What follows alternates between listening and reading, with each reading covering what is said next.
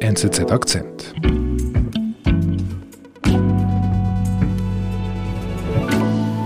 Mein Name ist Werner Marti, ich bin Auslandredaktor bei der Neuen Zürcher Zeitung mit einem Spezialgebiet Lateinamerika. Ich war auch zweimal Korrespondent in Mexiko und dann später in Argentinien für ganz Südamerika. Sag mal, kann man sagen, Kuba, ist, das ist wirklich noch so ein klassischer sozialistischer Staat, eigentlich wie aus dem Lehrbuch? Ja, das kann man durchaus sagen. Es ist eigentlich einer der letzten äh, klassisch kommunistischen Staaten, äh, nachdem der Ostblock unterging. Ist immer noch sehr wichtig die Staatswirtschaft in Kuba, obwohl das zum Teil zu gewissen Zeiten aus äh, finanziellen Gründen ein bisschen gelockert wurde und auch privates Business zugelassen wurde. Und die Vorherrschaft der kommunistischen Partei, die wird verteidigt mit, wenn nötig, starker Repression. Mhm. Starke Repression heißt? Heißt, es gibt eine Polizei, die einschreitet normalerweise, wenn Leute demonstrieren. Es gibt einen Geheimdienst, der allen Dissidenten auf der Spur ist, um sie möglicherweise ins Gefängnis zu bringen, wenn das gewollt ist vom Regime. In diesem Sinne ist es nicht einfach, etwas zu machen gegen das Regime. Und würdest du sagen, das System ist stabil? Ich glaube, gerade die letzten Ereignisse haben gezeigt, dass Kuba nicht mehr so stabil ist, wie es traditionell war. Es wackelt.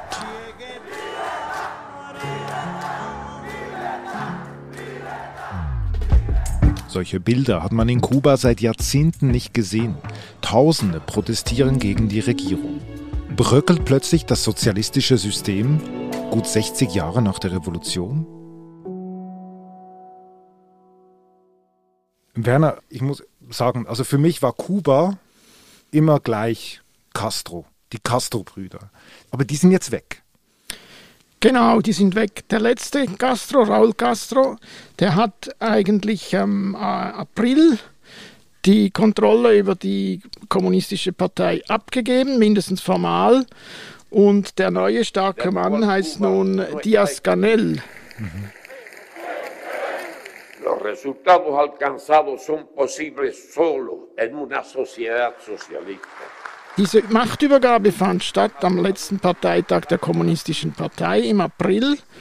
In einer langen Rede hat Raúl Castro dann erklärt, dass weiterhin Kuba kommunistisch sein soll und dass das einzige effiziente Gesellschaftssystem ist und hat dann am Schluss des Parteitags Diaz Canel äh, zu seinem offiziellen Nachfolger gemacht. Primero Miguel Diaz Canel Bermúdez. Der hat ihn richtig berufen, wenn man ihm da so zuhört. Da genau. hat er noch seinen Namen verlesen. Genau. Continuarán el reconocimiento y defensa de nuestras esencias, la independencia, und Miguel Diaz Canel ist dann nach vorne getreten in einem normalen Anzug, im Gegensatz natürlich zu Raúl Castro, der immer die Militäruniform getragen hatte. Das ist die Folge natürlich davon, dass er eben nicht mehr zur ursprünglichen Generation der Revolutionäre gehört, mhm. sondern nach der Revolution, vor 60 Jahren nach der Revolution äh, geboren ist. Und das stellt natürlich viele Fragen in den Raum kann er eine Funktion ausüben und dieses Regime weiterführen, obwohl er eigentlich gar nicht zu den ursprünglichen Architekten davon gehört hat. Mhm. Obwohl er eigentlich kein Held ist, kein Revolutionsheld. Genau. Werden da die Karten neu gemischt? Kommt es da zu einem Richtungswechsel? Bis jetzt gibt es keinerlei Anzeichen für einen Richtungswechsel. Diaz Canel ist ein Zögling von Castro, der war schon seit Jahrzehnten in der Partei und ist dort aufgestiegen. Der Auftrag war klar, du führst das Regime weiter, wie es bis jetzt war. Der Sozialismus soll weitergeführt werden, Staatswirtschaft soll dominieren, freie Parteien sind nicht zugelassen und wenn nötig stehen die Sicherheitskräfte für Repression da, wenn es Aufruhr gibt. La seguridad y las conquistas de justicia social, el socialismo. Also im April 2021 nichts Neues auf Kuba. Genau.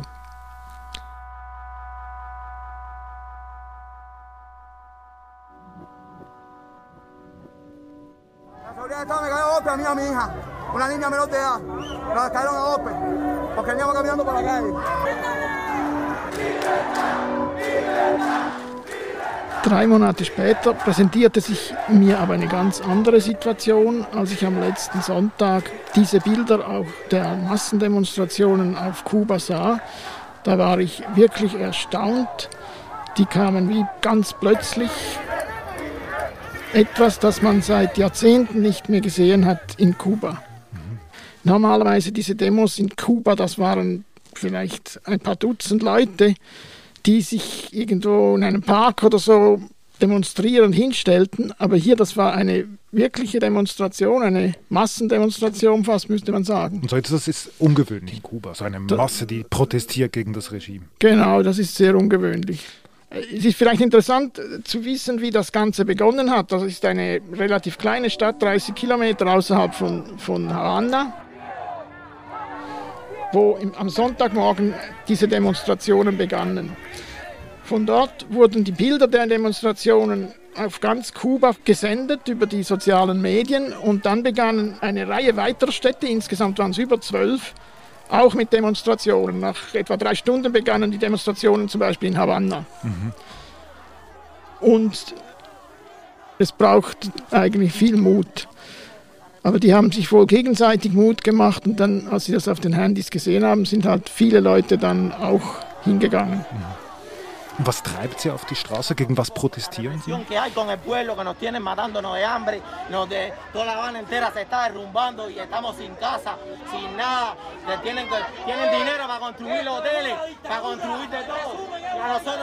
Ja, David, du musst dir vorstellen, die Kubaner sind im Moment in einer sehr schlechten Situation. Mhm wirtschaftlich und als Folge vor allem auch von Covid. Mhm. Und die Begründung des Ganzen ist eigentlich einfach, dass im Moment der Staat weniger Geld zur Verfügung hat und deshalb weniger Nahrungsmittel und Medizin importieren kann. Mhm.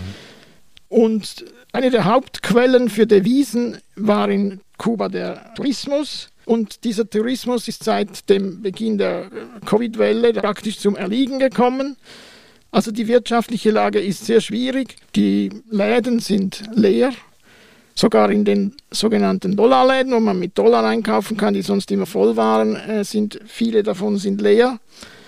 Es ist schwierig, Medizin zu kriegen. Es ist im Moment schwierig, für Covid einen Platz im Spital zu kriegen. Und die Leute leiden extrem darunter. Das heißt, der neue Präsident hat in einer wirklich ungünstigen Moment das Präsidium und die Partei übernommen. Genau, das, der ungünstig mögliche Moment wahrscheinlich, den er da hatte. Und wirtschaftlich kann er wahrscheinlich nicht, nicht viel machen, außer er würde wirklich stark liberalisieren. Und das darf er ja eigentlich nicht unter den kommunistischen Direktiven. Also geht er auf die Straße und versucht dort die Leute zu beruhigen und Präsenz zu zeigen. Er ist zu der ersten Stadt, wo am Sonntag das losgegangen ist, hingereist. Das zeigt mir, dass er wahrscheinlich sehr schnell den, den Ernst der Lage begriffen hat. Und danach hielt er eine Fernsehansprache ans kubanische Volk, wo er die Vereinigten Staaten verantwortlich gemacht hat für die ganzen gegenwärtigen Schwierigkeiten in Kuba. Und wo er auch behauptet hat, dass Amerikaner die Leute in Kuba aufgestachelt hätten, um äh, auf die Straße zu gehen. A que salgan a las calles en cualquiera de los lugares donde se vayan a producir estas provocaciones. Hoy, desde ahora y en todos estos días wirkt ein bisschen, um, um jetzt einen US-amerikanischen Begriff zu nehmen, wirkt ein bisschen oldschool. Genau, das ist etwas, was in Kuba seit 70 Jahren oder 60 Jahren gemacht wird. Der böse. Der, der böse Amerikaner. Mhm. Und dann? Was macht er dann? Diaz Canel? Also er hat die Kubaner aufgerufen, die Kubaner, das heißt seine Anhänger, dass sie auf die Straße gehen, auch demonstrieren und dadurch die, sagen wir, die nicht regimetreuen Demonstranten verdrängen. Und nachdem das äh, Diaz-Canel am Abend des Sonntags die Kontrolle einigermaßen zurückgewonnen hat über die Straße, ließ er sofort Sicherheitskräfte patrouillieren und das geht jetzt eigentlich so weiter. Die sollen verhindern, dass sich da plötzlich neue Menschenansammlungen bilden. Seit Montag in dieser Woche gab es immer noch vereinzelte Demonstrationen. Übrigens interessanterweise, mindestens laut den Beobachtern, waren die Demonstrationen fanden in erster Linie statt in den armen Quartieren, äh, zum Beispiel von Havanna. Das Regime versucht jetzt einfach diese Bewegung abzuwürgen. Mhm. Und in dem sind natürlich diese kubanischen Sicherheitskräfte an und für sich sehr gewandt und gut ausgebildet. Es sind Kubaner, die eine wichtige Rolle spielen, auch bei der Erhaltung des Systems in Venezuela. Und jetzt machen sie es im eigenen Land. Mhm. Also wir haben es mit einem gut ausgebildeten Sicherheitsapparat zu tun, der jetzt quasi seine Muskeln spielen lässt. Genau, dieser Sicherheitsapparat, historisch wurde der aufgebaut von der Sowjetunion und von der DDR. Mhm. Und seither äh, überlebt er in Kuba.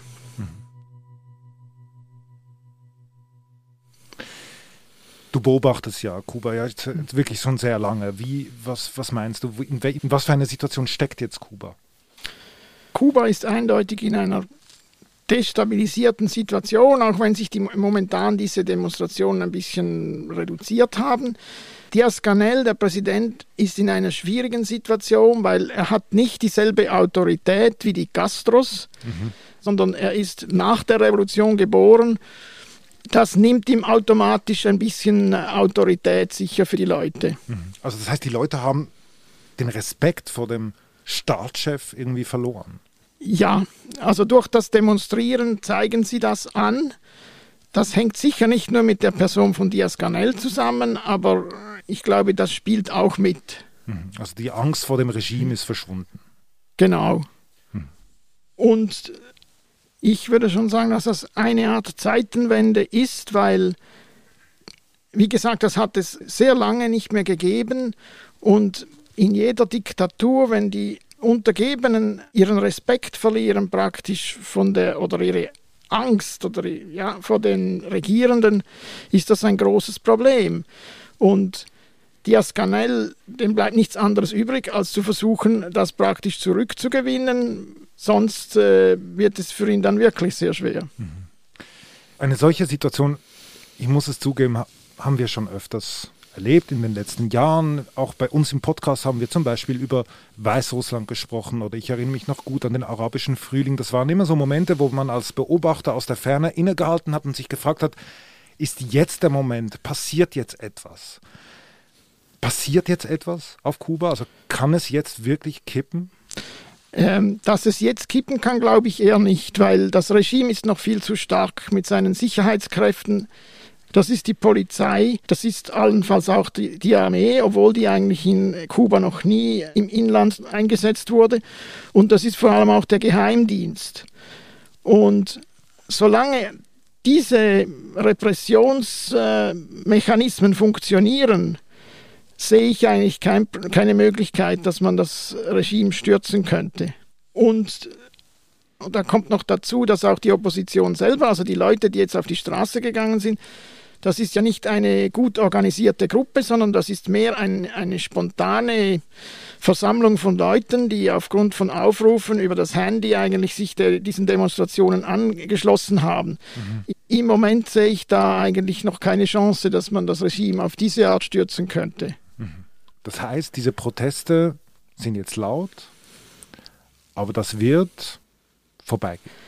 Solange die wirtschaftliche Situation so bleibt, wie sie jetzt ist, wird diese Unzufriedenheit der Bevölkerung, die wird sich nicht ändern, glaube ich.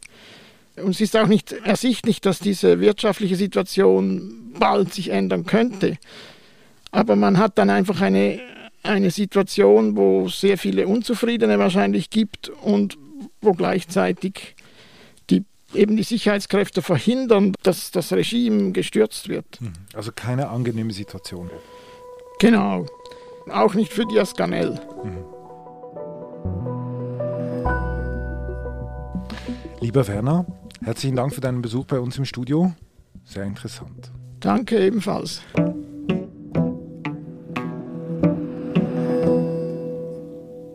Das war unser Akzent. Produzentin und Produzenten dieses Podcasts sind Marlen Oehler, Sebastian Panholzer und Benedikt Hofer. Ich bin David Vogel. Bis bald.